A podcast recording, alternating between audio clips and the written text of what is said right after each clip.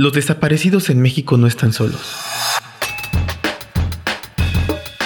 Quienes los buscan son los movimientos de sus familias, encabezados por ellas, las mujeres. Este podcast está basado en la publicación Nos llaman las locas de las palas, realizado por el Centro ProDH con el apoyo de Fondo Canadá. Puedes encontrar el texto en www.centroprodh.org.mx o a través de nuestras redes sociales. Seguiremos en la lucha. Ellas, madres, esposas, hermanas, hijas, cuñadas. Son la mayoría en las marchas, en la confrontación o en la interlocución con funcionarios, en las brigadas de búsqueda en terreno, en las reuniones de trabajo, y sin embargo, la preponderancia de su papel en ocasiones se invisibiliza fuera de sus círculos. Los titulares de la prensa hablan habitualmente de familia. Se reunió con 20 familiares de las personas desde hace dos años. las 150 antes de personas civiles y familiares son familiares de personas que han desaparecido. El integrado de por víctimas familiares de personas desaparecidas. Quizá la única excepción es el 10 de mayo, cuando se realiza la marcha de madres de personas desaparecidas. Cientos de madres de personas desaparecidas a cabo la tradicional marcha de madres de desaparecidos. Vamos a enlazarnos en la lucha. Nos han dicho las locas de las palas. Habla Rosa Neris. Nos han dicho que estamos locas. Y principalmente las autoridades. Hasta ya descompusimos una canción. Descompusimos una canción este, diciendo que no estamos locas. buscadora de Sinaloa, cuñada de Daniel Zavala Martínez, desaparecido en Coahuila en abril de 2010. Junto con él desaparecieron dos personas más. Pero sí ha, ha habido gente que nos apoya. Creo que hay muchas mujeres en la búsqueda, porque pues somos las madres. Habla Jocelyn Norgen Calderón. Mm, el prim- la primera motivación pues es el amor por tus hijos. Las mujeres, yo creo que el mismo amor que nos da, Habla María Herrera. esto es lo que nos da la fuerza para seguir adelante y buscar a nuestros hijos.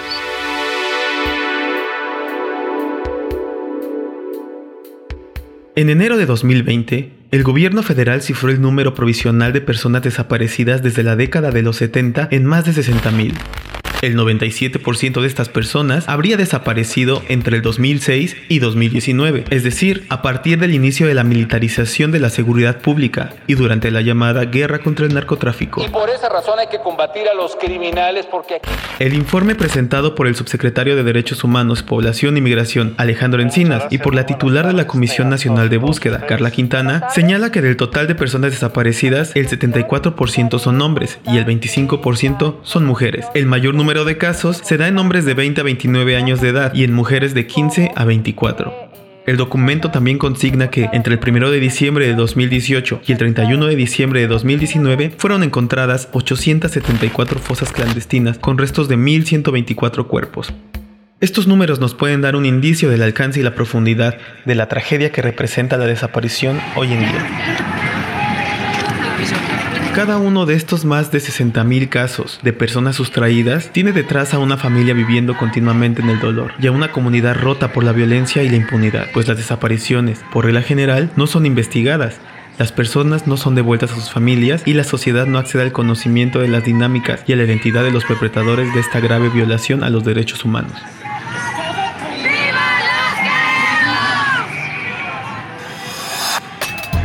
Para nuestra publicación se entrevistó a nueve mujeres buscadoras que en sus testimonios dan muestra de que entre las organizaciones de las que forman parte, la mayoría de sus integrantes son mujeres, algunas son madres, el resto hermanas, hijas u otro parentesco.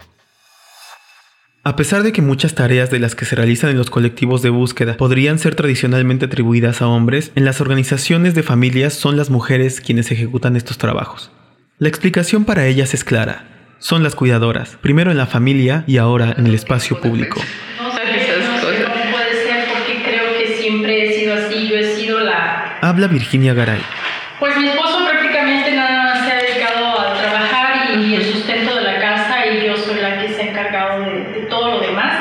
Desde que estábamos niños en la escuela, yo las juntas, yo, yo todo. Y pues creo que igual porque yo soy la que está buscando todo.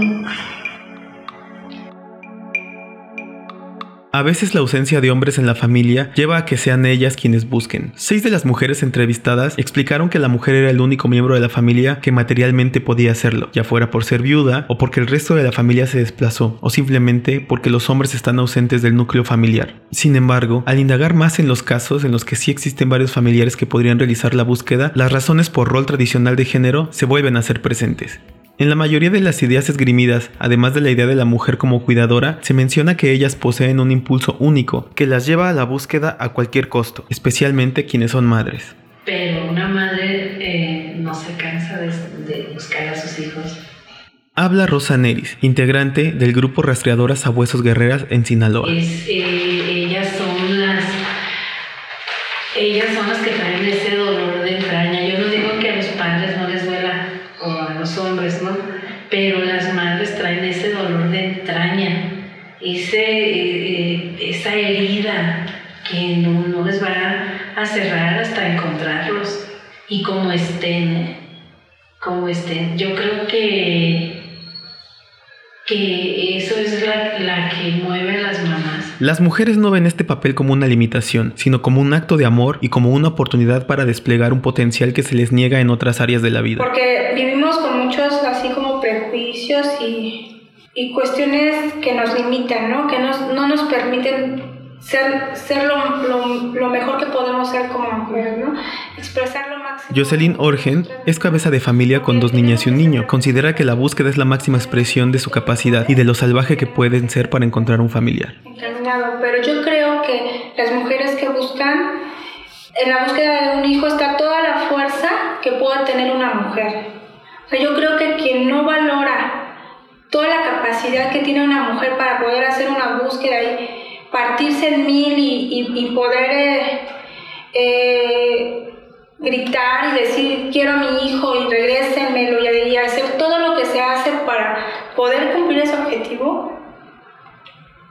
De verdad que las mujeres somos, increíbles, ¿no? O sea, no, muchos pueden decir, ok, pero las que están a pie, a pie son las Entonces yo creo que son, es una máxima, la búsqueda de las mujeres una, es una máxima expresión de de nuestra capacidad y, de, y de, de los salvajes que podemos ser por encontrar a un familiar, ¿no?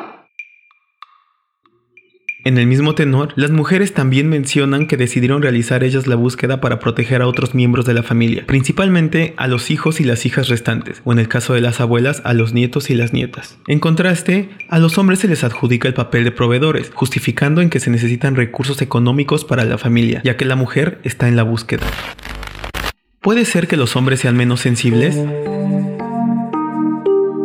Aunque algunas de las mujeres creen que los hombres son un poquito más duros, María Herrera, madre de cuatro hijos desaparecidos, llama a no juzgarlos con dureza y profundiza más en la explicación que abarca, de nuevo, una característica basada en el género. Yo no digo que, los papás no los quieran, sí los quieren, pero como que tienen su corazón un poquito más, no sé si un poquito más duro, o, o no, no sabría yo decirlo, ¿no?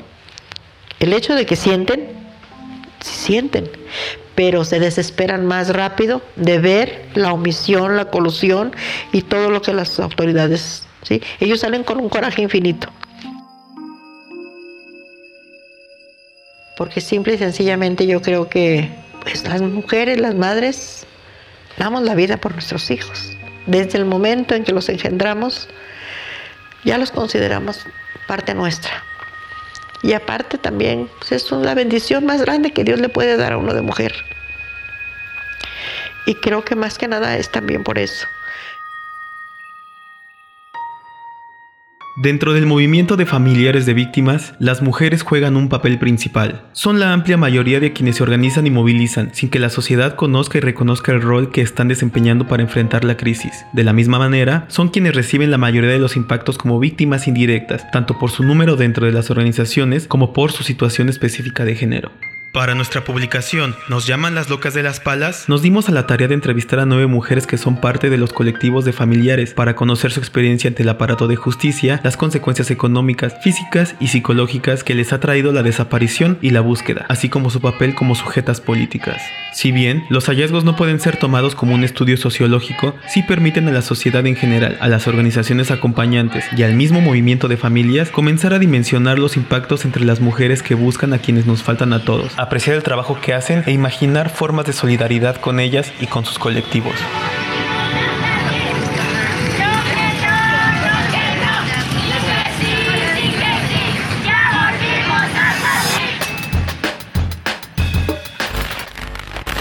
Agradecemos profundamente a Mayalena Medina, Michelle Quevedo, Virginia Garay, Mercedes Ruiz, Jocelyn Orgen, Rosa Neris, Columba Arronis, Evangelina Contreras y María Herrera por abrir su corazón para esta publicación, por su amoroso e incansable trabajo y por hacer de este un país mejor.